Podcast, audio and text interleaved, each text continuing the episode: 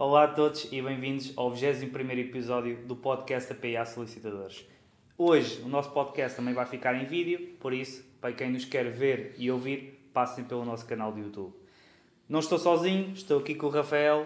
Rafael, bem-vindo àquilo que também é a tua casa. uh, e, por...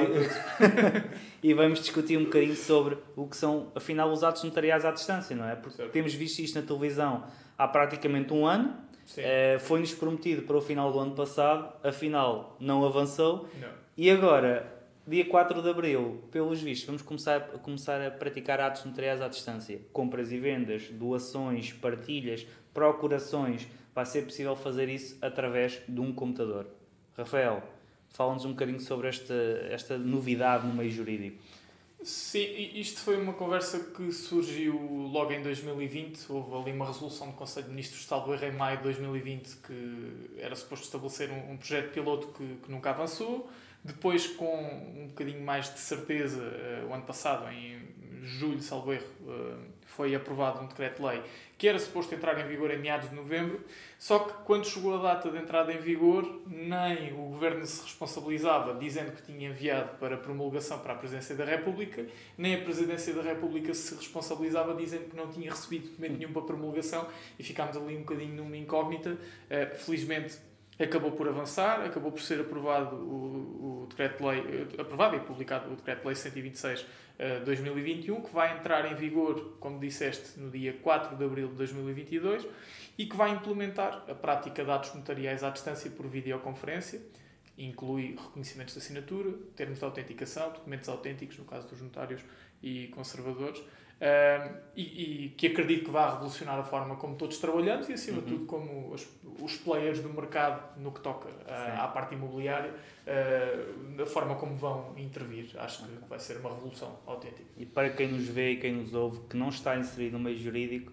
como é que esta plataforma vai funcionar, o que é que eles têm que fazer e o que é que eles vão conseguir fazer? Uh, sim, este decreto-lei prevê a criação de uma plataforma, tanto quanto sabemos não está criada ainda, uh, vai ser uma plataforma criada pelo Ministério da Justiça, que vai ser gerida pelo IRN, uh, e esta, esta plataforma o que procura é ser uma espécie de ecossistema das videoconferências, ou seja, nós para podermos aceder à videoconferência temos que aceder a uma área reservada e o acesso a essa área reservada é feito no caso dos cidadãos, através do cartão de cidadão ou da chave móvel digital. No nosso caso, eh, solicitadores e advogados podemos também aceder através do, do certificado digital profissional.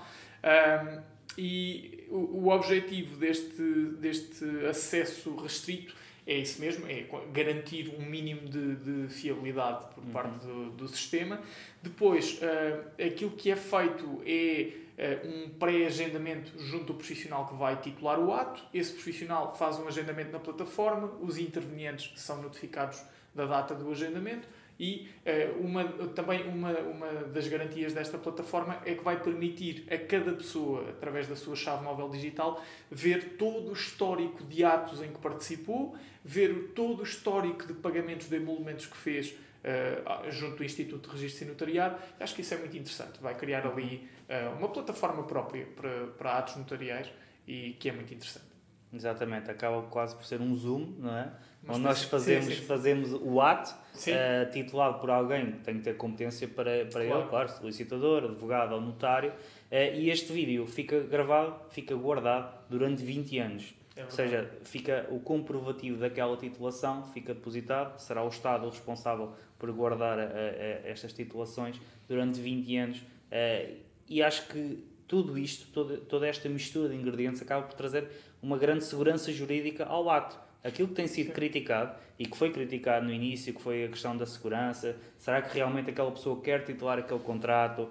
Será que é mesmo aquela pessoa e não outra que por acaso é muito parecida com ela que vai estar perante o profissional? Um, tudo isto acaba por ser uh, quase uh, justificado, não é? Uh, acaba por, por, por, estar salvaguardado na lei através de, de, da chave móvel digital para fazermos o login, do, próprio, do próprio vídeo que fica guardado durante 20 anos e que pode ser prova depois em tribunal, eventualmente Vamos imaginar, uma das partes disto nunca fez aquela escritura. Certo. Temos o vídeo para, para provar, mas acabam por ficar algumas questões no ar uh, relativamente a esta lei. Uma delas é, por exemplo, a participação dos estrangeiros. Como é que um cidadão Sim. que não seja português intervém num, num ato deste? Sim, essa é uma das questões. Portanto, nós não, não conseguimos ter aqui muita noção como é que isto vai ser resolvido, porque neste momento o, o cidadão apenas uh, se autentica através do cartão de cidadão, que lá pois. está, é próprio dos cidadãos portugueses, uh, ou da chave móvel digital, também associada ao cartão de cidadão português, e fica aqui esta dificuldade de perceber como é que vai funcionar o acesso para cidadãos estrangeiros eh, porque muitos deles podem até já estar a residir em Portugal há muitos anos, estar Sim. mais do que integrados uh, na, na, realidade portuguesa e, portanto, não há um mínimo de justificação para serem afastados desta, desta nova realidade. Ainda assim, compreende-se, é um sistema novo, um sistema temporário, portanto, é, uhum. é, um, um projeto que vai estar uh, em vigor pelo menos durante dois anos em regime de, de, teste, digamos assim, e daqui a dois anos volta a ser reavaliado. Uh, mas essa é uma das questões. A outra questão é a prática dos atos notariais relativamente a cidadãos que se encontrem no estrangeiro. Isto uhum. porque o decreto-lei não é muito esclarecedor, aborda uh, a certa medida que uh, o decreto-lei abrange os atos notariais praticados em território nacional Logo aqui é uma dificuldade técnica, não é? Porque à partida o profissional e cada um dos intervenientes, vamos imaginar que são dois, estarão em espaços geográficos diferentes. Portanto, eu poderei estar aqui em Leiria, eh, numa situação de uma compra e venda, o vendedor está, por exemplo, em Viana do Castelo e o comprador está, por exemplo, no Dubai. Uh, e fica aqui esta dificuldade de perceber se se considera este, este tipo de titulação um ato notarial praticado em território nacional ou não, porque não é esclarecido na lei. Exatamente. É verdade que o diploma refere-se aos portugueses no estrangeiro e depois faz uma abordagem relativamente aos agentes consulares. Uh, que a ser essa a intenção, não está ainda esclarecida, mas a ser essa a intenção, ou seja, sempre que seja necessário intervir um português que se encontre no estrangeiro, portanto, de Espanha para lá, uh, já só poderão intervir os agentes consulares. O que não faz sentido absolutamente nenhum. Sim porque não se compreende qual é a diferença de termos um cliente que está uh, a 100 metros aqui do escritório com o seu computador, a sua chave móvel digital a aceder à área reservada, ou estar no Dubai, ou estar nos Estados Unidos, ou estar na China, onde quer que seja. Uhum. Não há um mínimo de justificação para isto.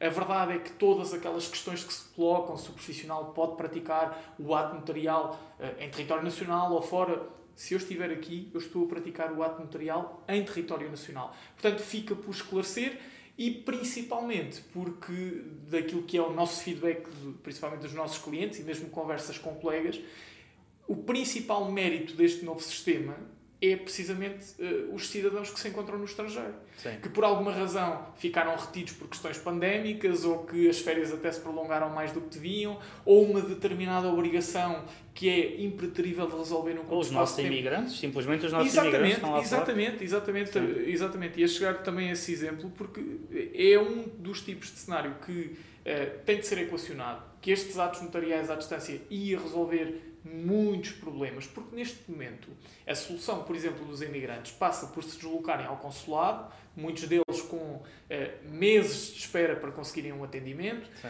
e se não for essa a solução, por exemplo, para uma procuração, têm que fazer a procuração junto a um profissional do país, por exemplo, um notário, depois a tradução tem de ser apostilhada, eh, a procuração tem de ser apostilhada, tem de ser enviada para Portugal, tem de ser traduzida em Portugal, uma complicação tremenda podia ser resolvida apenas através deste diploma. Tenho fé que ainda vai ser resolvido, uh, fica por esclarecer essa questão. Uh, vamos ver quais são os esclarecimentos até abril. Sim, porque a ideia é espetacular. Conseguimos fazer um ato uh, notarial à distância, é uma ideia espetacular e nós aqui somos defensores dela uh, e, assim que possível, iremos colocá-la em prática também. Mas a realidade é que depois há aqui uma série de condicionalismos que acabam por reduzir a aplicabilidade. Por exemplo, chave móvel digital Tá, nem toda a gente já tem acesso à sua chave móvel digital. É claro que as nossas as pessoas da nossa geração, quase todas elas já têm chave móvel digital, já têm o leitor de cartão cidadão, uh, mas se formos olhar para as pessoas uh, mais velhas, não é? acaba por haver aqui uma grande dificuldade, até com a própria internet, um, e não têm acesso a esta chave móvel digital. E depois temos a questão então dos cidadãos que não são nacionais, que são estrangeiros, também ficam de fora, pelo menos nesta primeira fase, já, dos atos notariais à distância. Um, acaba por reduzir um bocadinho a aplicabilidade, porque basicamente teremos que ter um negócio entre duas entidades que tenham acesso à chave móvel digital e que o queiram fazer uh, online. Um, eu, sinceramente, é uma opinião pessoal, também não acredito que os bancos, em sede de financiamento bancário, uh, vão praticar os atos notariais à distância, acho que vão continuar a, a, a recorrer ao método tradicional. Um, ehm, por isso, acho que é um primeiro passo. Uh, é um primeiro passo e, e, posso dizer que é um primeiro passo que uh, nos coloca à frente na Europa em termos de atos notariais à distância, mas que é o início, porque daqui a dois anos tenho a certeza absoluta que estaremos cá sentados para falar sobre o alargamento sim, da aplicabilidade sim. deste mecanismo uh, e de que forma é que conseguimos ainda ir mais longe. E se calhar daqui a um ano estamos a fazer uma, uma reflexão sobre, sobre aquilo que foi feito até ao momento. A verdade é que eh, é importante referir este, estes atos notariais à distância são totalmente voluntários, ou, ou uhum. melhor, eh, dependem de, de, da vontade de todos os intervenientes. Não há ninguém que seja obrigado a fazer um ato notarial à distância. Exatamente. Não é porque o comprador decidiu que agora vai celebrar a escritura ou o documento particular autenticado à distância que o vendedor é obrigado a fazê-lo. E isso é, é, um ponto importante. E leva-nos novamente àquela questão que referias no início uh, de, das dificuldades que foram encontradas, os obstáculos que este diploma encontrou até ser publicado, uh, aprovado e promulgado, uh, que foi, nomeadamente, a posição da Ordem dos Notários, que, que se compreende, os argumentos que foram apresentados têm mérito, obviamente, que é a questão da segurança jurídica das partes, garantir, o profissional garantir que as pessoas não estão sob coação, é muito mais difícil garantir esta segurança através de, de, um ecrã do que estando presencialmente claro. com as pessoas, mas depois temos que colocar no outro prato da balança todas as vantagens associadas. Uh, e, e, temos que ver uma coisa. Estamos a falar de um sistema que, para acedermos, temos que aceder a uma área reservada, com recurso ao cartão de cidadão, chave móvel digital que uh, todas as obrigações que o profissional que titula uh, já tinha mantêm-se. Portanto, nós continuamos a ser obrigados a verificar a identidade da pessoa, a verificar uh, que aquilo que a pessoa está a declarar corresponde à sua vontade, a, verificar que não existe qualquer tipo de coação. Depois, a pessoa, para além de estar ali voluntariamente, o que logo aí demonstra uma certa predisposição da pessoa para aquele tipo de tecnologia, pode fazer-se acompanhar por um solicitador ou um advogado naquele ato notarial. Portanto, um, um, profissional que não está a titular. Vamos, por exemplo, eu estou a titular e um colega nosso estará a acompanhar um dos intervenientes. Isto é totalmente possível. Uhum. Portanto, mais uma vantagem deste, deste diploma, eh, deste regime. Depois, para além disso, vamos ter a conservação da sessão de videoconferência durante 20 anos. Uhum. E, é, aquilo, é aquilo que dizias, vai permitir resolver muitos litígios em que se calhar hoje em dia nós estamos ali a discutir, uma parte diz que disse uma coisa, a outra parte diz que disse outra coisa, o notário, ou o solicitador ou o advogado diz que ouviu outra coisa e que aquilo que foi declarado é aquilo que está na escritura ou no documento particular autenticado e aqui vamos ter uma segurança muito maior. Não vai haver dúvidas. Não, não vão existir dúvidas, está uh, gravado para além disso, em termos práticos, eh, esta, esta plataforma vai permitir às pessoas eh, ter um acesso ao, histórico de participações, verem que atos é que participaram enquanto intervenientes, que pagamentos é que fizeram. Eu acho que isso é, é muito benéfico. E depois, é, lá está. É, é, obviamente isto vai ser sempre uma questão de, de opinião. Nós temos sempre que perceber que, se calhar, a predisposição que o nosso escritório tem para o digital, para uma visão mais eh, vanguardista neste aspecto do, do online, uh, se calhar coloca-nos também completamente a favor deste, deste novo regime. Compreende-se que quem não esteja tão direcionado para a parte digital tenha maiores reservas. Compreende-se perfeitamente. Sim.